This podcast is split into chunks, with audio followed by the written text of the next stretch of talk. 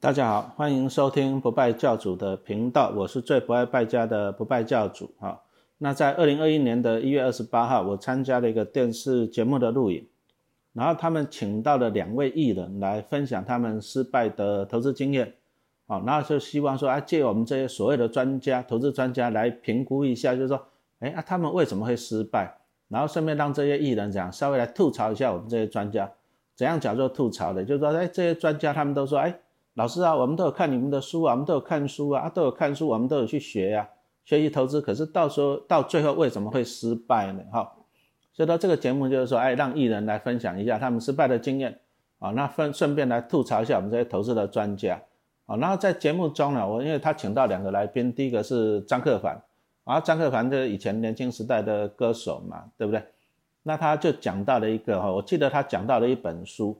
一本书啊，其实那本书我们以前都有读过，好像我记得叫做什么理财圣经嘛，啊，作者就是黄培远，然后他就按照他书里面讲的九字诀，啊，随便买，随时买，不要卖，啊，他就觉得这个书上是真的，啊，他也是相信的，然后再就是说，啊，他书上又讲到了一句话，说什么投资四十年可以达到一亿，啊，如果说其实啊，你如果说每个月投资一千块钱，啊，但是先决条件是怎样？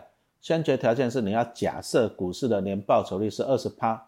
啊，那你这样听清楚了，你每个月投资一块钱，那啊每个月投资一千块钱啊，每个月投资一千块钱，但是股市的年报酬率如果达到二十趴来讲的话，那四十年后啊就会达到多少钱？达到一亿啊！但是读书你要看重点，什么叫重点？因为那本书老师有读过嘛，那本书它指的是这样，指的是在他在他出书之前，他统计台湾股市啊，注意啊。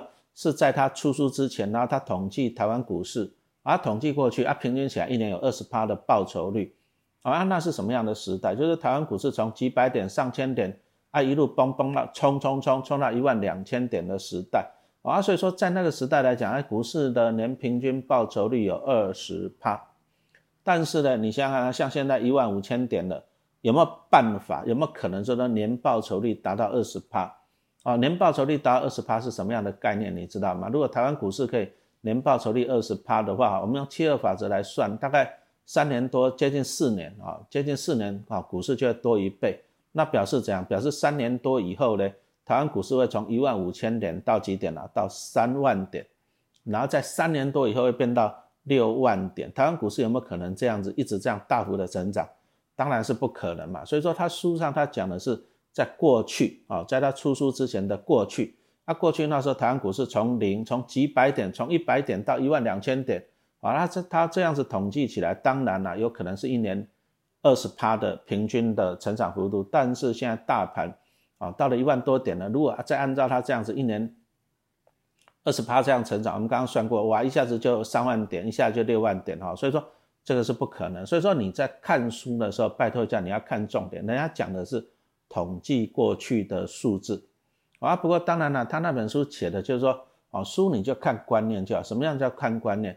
哦，书上其实他是讲告诉大家一个长期投资的观念。他的意思就告诉你啊，你每个月投资一千块啊，因为我刚刚去试算了一下，你每个月投资一千块，那投入年报酬率二十趴啊，你只要只要坚持四十年，四十年咯，你就会达到一亿哇！那每个月一千块，四十年后可以达到一亿，不是很迷人吗？对不对？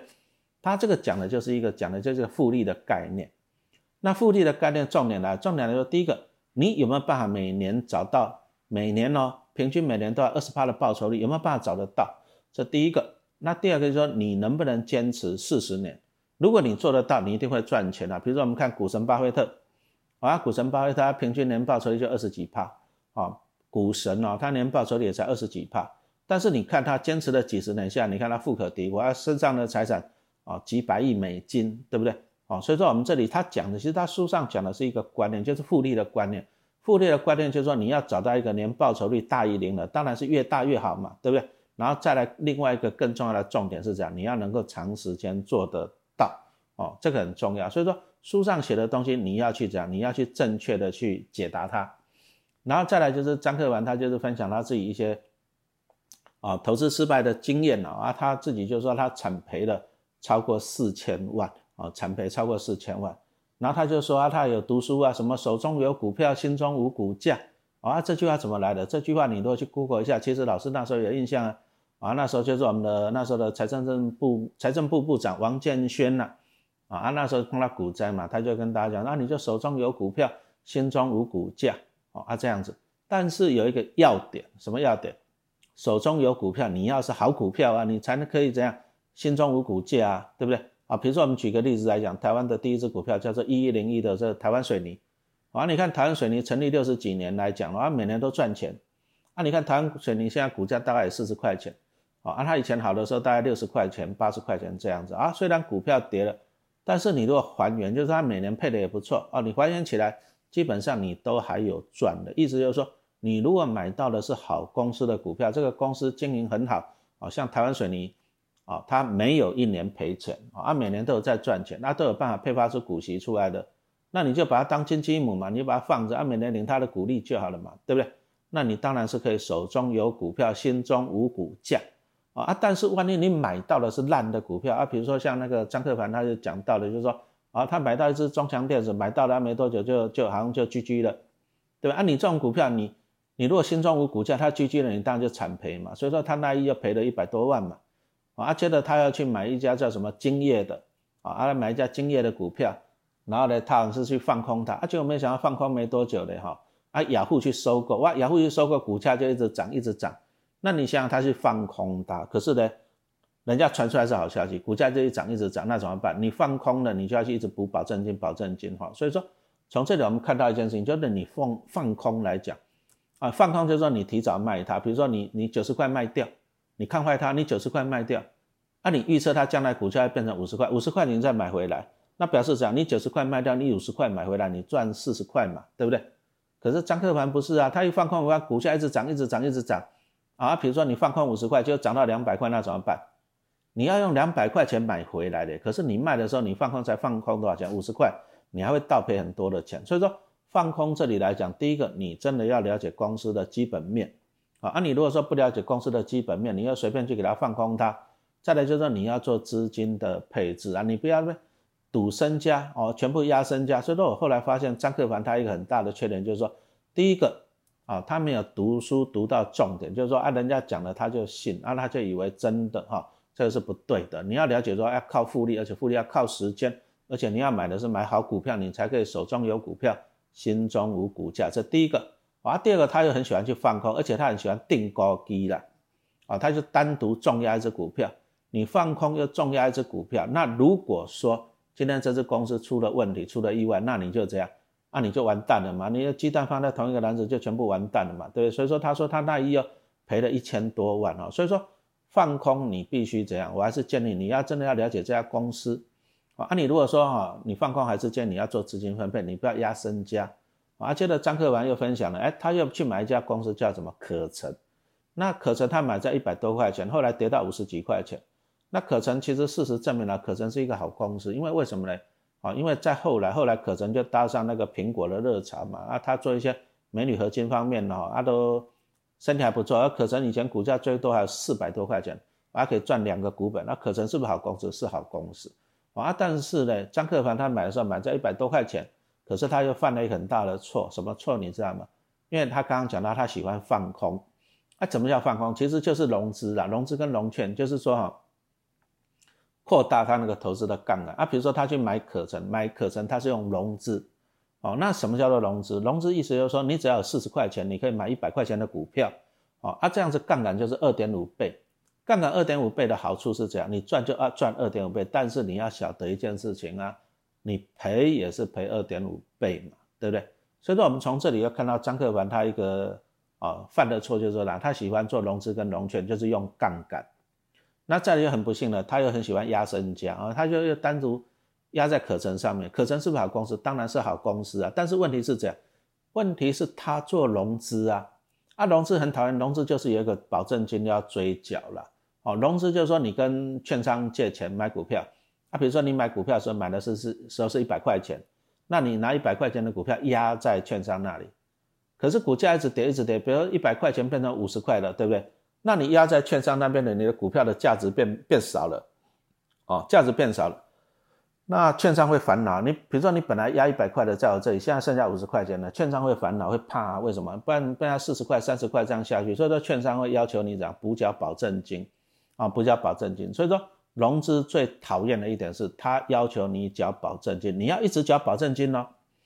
那你如果不缴保证金怎样？比如说你买在一百块，他就五十块给你断头走了，哦，五十块就可以断头走了，啊，你这样就就赔的就很惨了。为什么？因为你是借钱去买股票的哈。所以说，券商他把它断头以后呢，他就把券商就把他赚的啊，你跟他借的钱拿走，剩下的再还你，那搞不好还没有剩下的啊。所以说这个融资啊要小心。其实陈老师的一本书啦，就是说每年多存三百张股票那本书，讲到融资跟融券。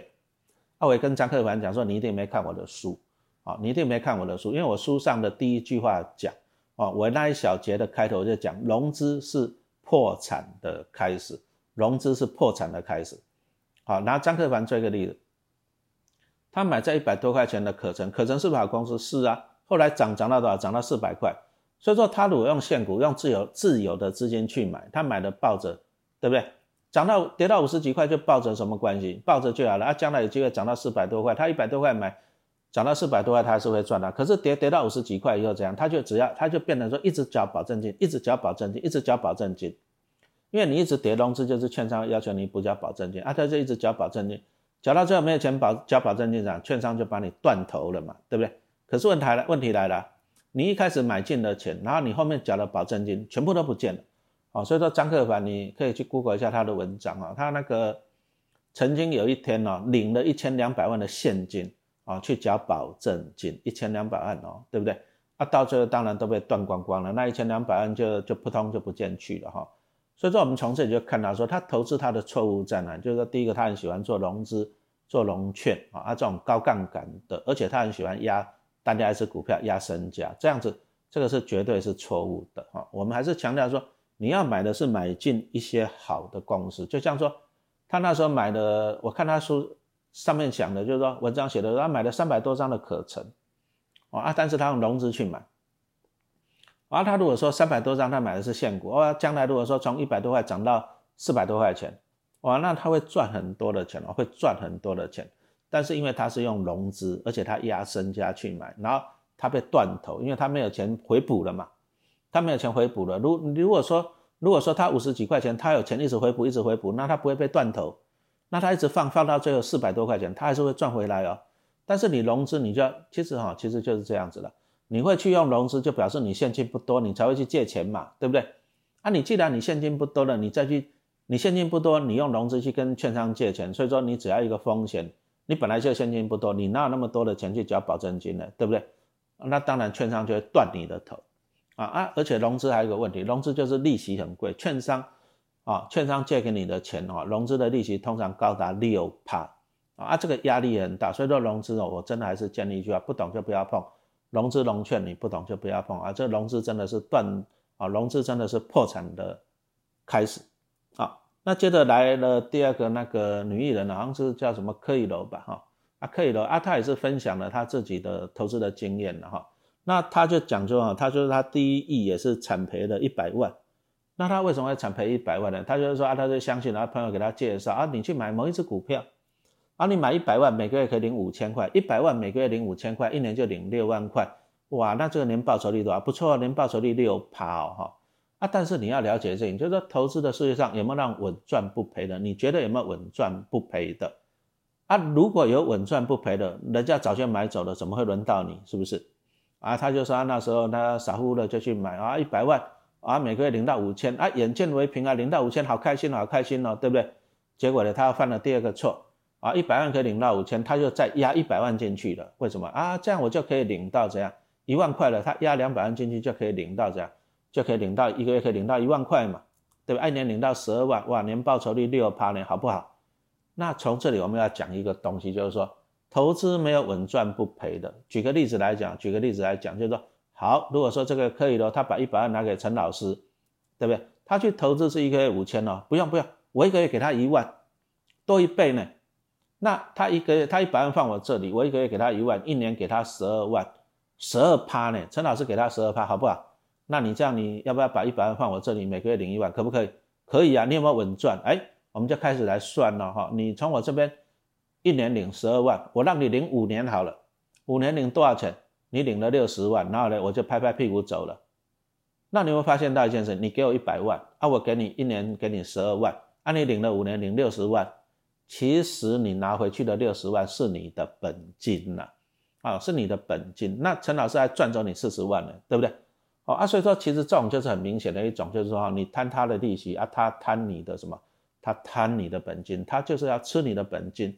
哦啊，所以说如果说这样子，这所有的诈骗都是这样来的。啊，陈老师就讲说啊，给我一百万，啊，我每个月给你一万块，我一年给你十二趴，啊，大概就会讲，大概就会假后倒修补。啊，你丢了一百万不够，啊，你爷爷奶奶啊，姑姑婆婆啊，你亲戚朋友每个人都丢一百万，啊，陈老师就哇开始募资啊，开始拿拿了几亿上百亿哦。哇，这样好不好？啊，我拿了上百亿没关系啊，每个月给你一万块，反正那是你的钱呐，是不是？啊，等到等到哪天，我觉得赚够了，啊，我觉得赚够了，对不对？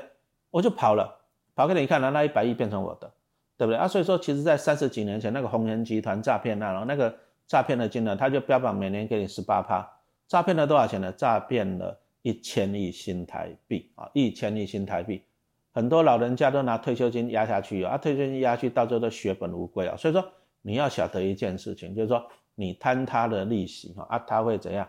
他就是要咬你的本金啊。所以说，我们这个节目讨论到最后一个重点，就是很多的投资人都犯了两个错误。第一个是贪心啊，比如说克里楼这样子来讲，哇，每年的五趴，好开心；每年有六趴，哦，放一百万，一个月领五千块，一年有六趴，好开心，好开心哦。而且一百万不够，丢两百万下去啊，到最后被人家骗走了，骗了一百万走，你你才拿了多少钱的利息？而且被人家骗了一百万，划不划算？啊，当然是不划算嘛！啊，张克凡这个例子也告诉大家说，他就喜欢啊压身价啊，听人家报名牌哦，他很喜欢听人家报名牌，啊，听了就报名牌就去买，然后再钱不够了就融资融券就这样去做，哇，到最后就赔了四千万。所以说，投资股票，第一个你绝对不要贪心啊，你绝对不要贪心，你要晓得投资就是稳稳的做哈，稳稳的报酬。啊，再就第二个劝你就懒惰了。什么叫懒惰啊？听人家名牌讲了就去买，啊，人家讲说你一百万放我这里啊。啊，每个月给你五千万啊，好开心哦！为什么懒惰啊？你不需要做研究，不需要，不需要，对不对？啊，你以为稳赚不赔的啊？你要晓得一件事，这世界上没有白吃的午餐，啊，绝对没有白吃的午餐。那你贪人家的利息，人家就要咬你的本金。所以说，投资我们还是建议大家，就是说稳稳的做，啊，你要稳稳的做啊。你比如说，你就买进一些绩优的龙头股啊。你如果说不晓得买什么股票，啊，你最简单你就买一些圆形的 ETF 啊，比如说像零零八七八啊、零零八八一啊、零零七五二、零零五六啊这些的。啊，你是长期投资嘛？啊，便宜的时候啊，用力去加嘛？为什么？因为这些圆形的 ETF 的股票来讲，基本上它也不会倒闭，不会像张克凡买的那个什么中强电子后来倒闭了，对不对？啊，不会有这个问题。啊，你也就小心，你不要做融资跟融券哦。啊，所以说投资你还是要先建立基本的观念啊，最好就是啊，绝对自己要做研究啊，不要懒惰啊。再就是绝对不要太贪心了，融资真的是破产的开始哈。所以说，我们就是汲取这些艺人的教训哈啊，其实还是大家好好的学投资就对了，好好的学投资就对了哈。我们就是利用复利，利用时间来帮自己赚钱。好，我们这一堂课就讲到这里，谢谢大家的收听。